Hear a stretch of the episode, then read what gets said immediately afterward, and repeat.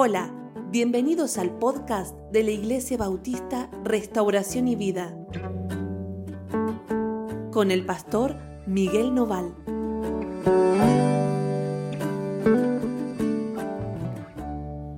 Hola hermanos, ¿cómo andan? Dios los bendiga muchísimo. Estamos muy contentos de estar juntos con ustedes para poder reflexionar sobre la palabra de Dios. Hoy vamos a leer el pasaje que está en el capítulo 1 del libro de Juan, versículo 14 al 18. ¿Sí? Juan 1, 14 al 18, estamos hablando de Jesús el Cristo y el devocional de hoy se titula Él nos transformó. Él nos transformó. Este primer capítulo de Juan es, es muy importante y por eso eh, me estoy deteniendo aquí en, en aquellas cosas que Juan nos dice en estos primeros versículos. Ayer hablábamos de cómo aquellos que reciben a Cristo por la fe son hechos hijos de Dios, incluso más, Dios les da la potestad de ser hechos hijos de Dios. Y hablábamos de que eso tiene que ver con una autoridad, con una habilitación del cielo, especial para aquellos que reciben a Cristo. Hablábamos de que la luz del Señor vino a alumbrar nuestras tinieblas y que necesitamos elegirla todo el tiempo, todos los días de nuestra vida. Y que hay alguien que vino como testigo de esa luz que se aproximaba y que debemos recibir y a quien debemos creer. Ahora, Juan dice, ¿no? que él tuvo la experiencia de haber encontrado esa luz, de haber conocido a Jesucristo. Y fíjense que a partir del versículo 14, que es lo que vamos a leer hoy, Juan nos dice esto, dice, y aquel verbo fue hecho carne. ¿Se acuerdan? En el primer versículo él había comenzado, en el capítulo 1, versículo 1, había comenzado diciendo, en el principio era el verbo, el verbo era con Dios y el verbo era Dios y Él fue el que creó todas las cosas, el Dios preexistente, el Dios eterno, el Dios que habita en luz inaccesible, estaba allí creando todo y ese verbo se hizo carne. Esto es algo que nosotros no vamos a poder comprender en su totalidad ni en toda su magnitud. Pero el Señor, el Dios de todo, el incontenible Dios, como dice Salomón cuando edifica la casa, dice, Señor, ni los cielos de los cielos te pueden contener cuanto menos esta casa que yo he edificado. Y ese Dios incontenible, ese Dios maravilloso, se hizo carne. Se hizo carne, se hizo uno de nosotros y habitó entre nosotros, dice Juan, y vimos su gloria, gloria como del unigénito del Padre, lleno de gracia y de verdad.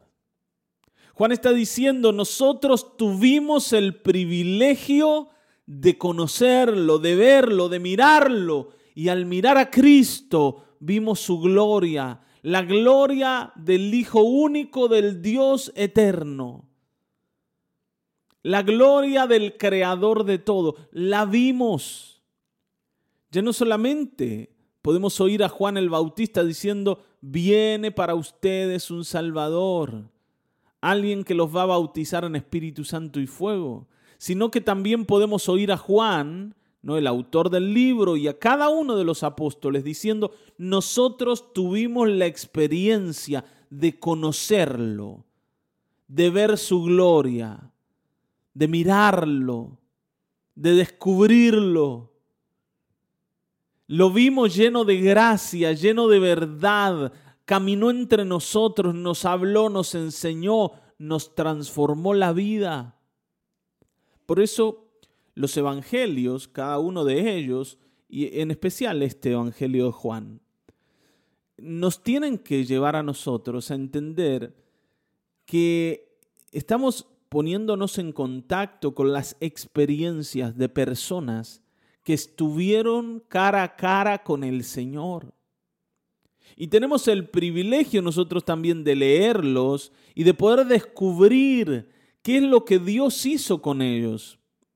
Y al ver lo que Dios hizo con ellos, entender lo que Dios puede hacer con nosotros, porque nosotros también tenemos que poder decir lo mismo y habitó entre nosotros. Y vimos su gloria. ¿Está bien? Porque el Señor también está en medio nuestro y también se deja conocer y también se deja descubrir. Y es importante que hoy lo hagamos, porque hay personas que tal vez el Evangelio más cercano que tengan sea el que está reflejado en tu propia vida. ¿Te das cuenta? A veces uno dice, bueno, la gente necesita leer la Biblia, sí, pero antes de leer la Biblia, la gente nos está leyendo a nosotros. Antes de poder acercarse a la escritura, ¿no? En este último tiempo, yo he hablado mucho con muchas personas acerca de la Biblia. Y la mayoría ¿no? de los que no, no conocían la Biblia antes o la conocían así como decir, bueno, de nombre, sí, la Biblia, sí, incluso la tengo en casa, pero eh, no la he leído. O si alguna vez intenté leerla, no entendí nada. Muchas de esas personas eh, se acercan a la escritura y sienten que esto habla en otro idioma, no que está en chino, en japonés, qué sé yo. No se entiende nada. Entonces es difícil que ellos puedan descubrir al Señor a través del texto.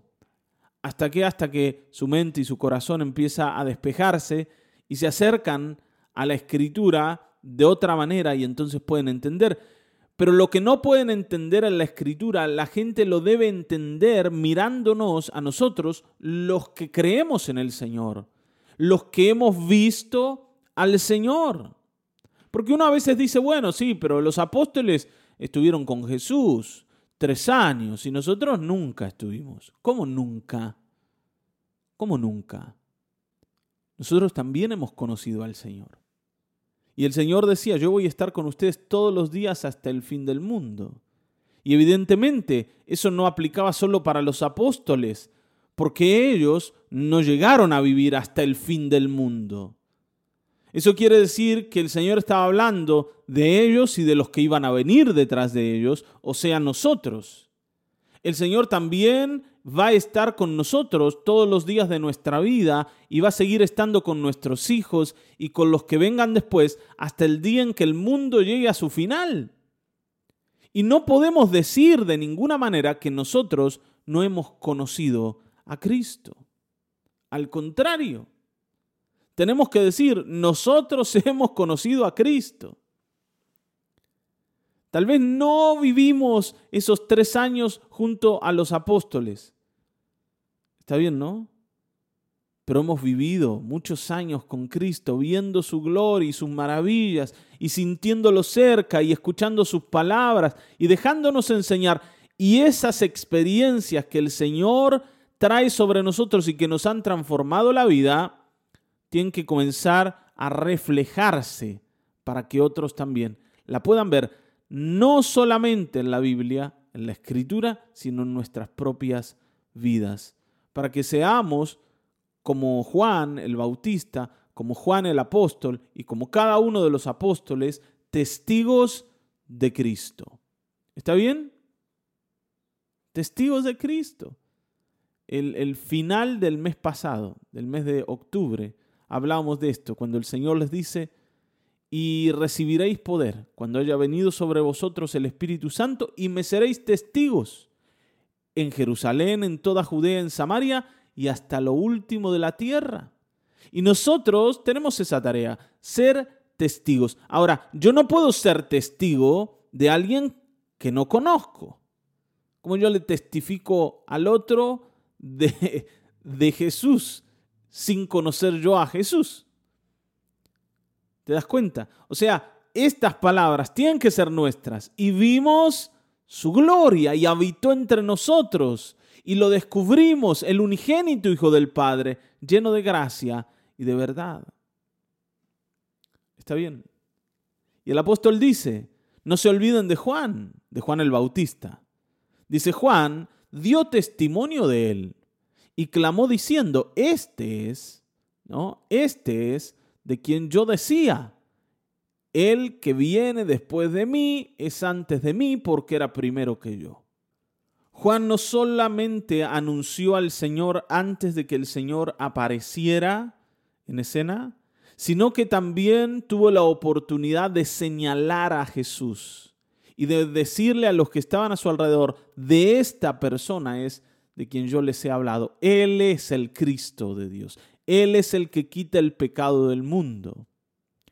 Juan estaba bautizando y de pronto el Señor aparece para ser bautizado, a punto de iniciar su ministerio.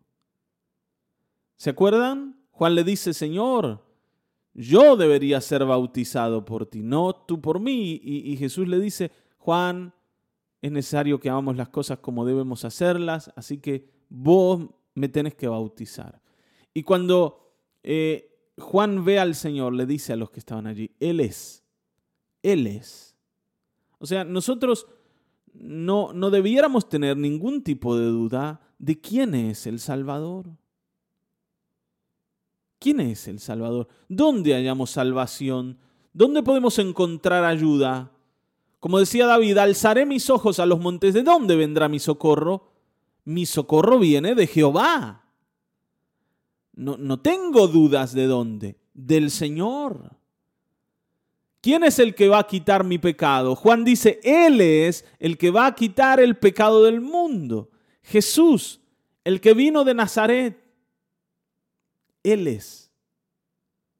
Y esto es lo mismo que nosotros debemos hacer hoy. Poder decirle al mundo, Él es el que va a ayudarles. Él es el que va a salvarles. Él es a quien ustedes tienen que conocer. Es Jesucristo, no hay otro. No hay otro. Y cuando la iglesia sale a la calle a decirle a las personas, ustedes necesitan conocer a Cristo y abandonar todo tipo de búsqueda de otros caminos fuera de Él, no se trata de ganar una disputa religiosa o decir lo nuestro es mejor que lo tuyo. ¿Está bien? Porque hay personas que sienten que hay salvación también en otros tipos de caminos o en otros dioses o en otros, ¿no? en otros personajes que ellos sienten que tienen cierto poder para ayudarles. No se trata de decir lo mío es bueno y lo tuyo es malo. Se trata de dar testimonio de aquello que conocimos con mucha sinceridad, porque yo también antes andaba perdido en otro camino y de pronto la luz, la luz verdadera alumbró mi oscuridad. Esto no es una batalla religiosa. Este es el, ¿no? el corazón de una iglesia que ha descubierto la verdad y quiere dar esa verdad a los demás. ¿Te das cuenta? Hay, hay mucha diferencia entre una prédica religiosa, está bien, ¿no? Un discurso religioso y, el testimonio de personas que han conocido a alguien que les cambió la vida. No es lo mismo. No es lo mismo. Y aunque haya una teología detrás y haya una corriente de pensamiento detrás, lo que tiene que ser primero nosotros es el testimonio de lo que hemos conocido, que es respaldado por la teología bíblica ¿sí? y por, por la ideología bíblica también. Pero nuestra experiencia de conocer a Jesús es fundamental. Por eso el Señor dice, ustedes deben ser testigos de mí no les, envío, no les envía perdón, simplemente a predicar la escritura, sino a contar lo que ellos vivieron. Y esto es lo que Juan hizo, y esto es lo que nosotros debemos hacer. Dice, porque de su plenitud tomamos todos, y gracia sobre gracia. ¿Por qué hablamos? ¿Por qué predicamos? Y bueno, porque nos llenamos de Él nos llenó, nos dio de todo lo que tenía. Y todos tomamos de Él. Y todos fuimos impactados y recibimos gracia. Y sobre esa gracia recibimos más gracia y más. Y descubrimos que el Señor es una fuente inagotable. Es esto lo que Jesús le decía a la mujer samaritana. Cuando bebas del agua que yo te voy a dar, no vas a tener sed Jamás. De esto está hablando Juan, gracia sobre gracia. Encontré caminos en el Señor, pero luego vuelvo a encontrar más, y luego más, y luego más, y me doy cuenta de que es inagotable la riqueza que hay en Cristo. Y que yo puedo encontrar mucho más, y aunque haya descubierto mucho, todavía queda un tesoro enorme que descubrir. Y que yo no voy a tener tiempo de descubrir, no me va a alcanzar la vida para entender cuán grande es lo que Dios nos ha dado al dejarnos conocer a Jesucristo. Y entonces Juan va a terminar esta parte diciendo, porque la ley por medio de Moisés fue dada, pero la gracia y la verdad vinieron por medio de Jesucristo. Yo sé que nosotros conocimos antes la ley y fue dada por medio de Moisés. La ley nos ayudó a entender que necesitábamos a Dios, que debíamos acercarnos a Él. Nos mostró que éramos pecadores. Pero solamente a través de conocer a Cristo descubrimos la gracia y la verdad. Ya no solamente una ley, un conjunto de reglas que nos impongan en la mente la necesidad de agradar a Dios, sino ahora hemos conocido a Dios ¿Te das cuenta? No solamente lo que Dios quiere, sino lo que Dios es. Y eso lo hicimos a través de Cristo. Por eso dice, a Dios, perdón, versículo 18, a Dios nadie le vio jamás, nadie. Pero el unigénito Hijo, que está en el seno del Padre, Él le ha dado a conocer. Cristo nos hizo conocer a un Dios que no conocíamos aunque queríamos buscarle. La ley nos empujaba a buscar a Dios. La ley nos imponía esa necesidad. Pero a causa de nuestro pecado, la ley no podía llevarnos a Dios porque debía condenarnos. La ley era buena, sigue siendo buena y sigue siendo pura y sigue siendo celestial. Viene del cielo la ley. Está bien, ¿no? Pero por encontrarnos pecadores, no podía beneficiarnos, sino que tenía que condenarnos. Ahora Cristo vino y nos encontró pecadores y tomó nuestro pecado y lo puso sobre sus hombros y fue a la cruz y lo pagó. Y por su sangre nos limpió de ese pecado y por eso sí podemos acercarnos al Señor. La ley nos decía que éramos nosotros los que debíamos pagar la deuda, pero Cristo dice que es Él el que va a pagar la deuda y por eso hoy tenemos esperanza. ¿Me entienden? A partir de Cristo nosotros ya no estamos perdidos. Nosotros ya no estamos condenados. Ahora tenemos acceso a la familia de Dios. Por la fe en Él hemos sido hechos hijos de Dios. Él nos ha alumbrado, nos ha dado a conocer su gracia y su verdad, nos ha transformado la vida y nos ha mostrado al Padre. Hermanos, ¿qué más necesitamos? ¿Qué más? ¿Qué más? Si en Él habita toda riqueza y toda bendición del cielo es para nosotros a través de Cristo Jesús. es muy poco lo que podemos decir. Es muy poco lo que podemos decir para describir a Cristo y para describir lo que Cristo hace en la vida de las personas que se acercan a Él. Pero esas palabras que sí habitan en nuestro corazón y que demuestran nuestra gratitud, nuestra, ¿no? nuestro amor, nuestro asombro, nuestra fidelidad hacia Él, deben ser oídas por otras personas que todavía no le conocen. Seamos testigos, porque Él nos ha cambiado la vida. Y hoy debemos tomar nuestra tarea en manos y poder ir al mundo y decirle, nosotros conocemos a un Señor que vos podés conocer. A nosotros nos cambió la vida porque vimos su gloria y vos también la podés mirar. como es para nosotros, también es para vos. Te lo ofrecemos. ¿Te das cuenta? No se trata, vuelvo a decir, de una disputa religiosa. Se trata de que la gente pueda conocer a una persona. Se llama Jesucristo. Solo Él puede cambiarles la vida. Así que hagamos nuestra tarea y seamos testigos del Señor. Amén. Oremos. Padre, gracias por este tiempo. Gracias por esta maravillosa palabra. Por el testimonio de Juan el apóstol, por el testimonio de Juan el Bautista. Y gracias Señor porque hoy tenemos la oportunidad de dar nosotros nuestro propio testimonio, porque te hemos visto, te hemos conocido. Y tú nos has mostrado al Padre. Aquello que no podíamos encontrar siguiendo reglas, lo hemos hallado en ti, recibiendo un amor incomparable.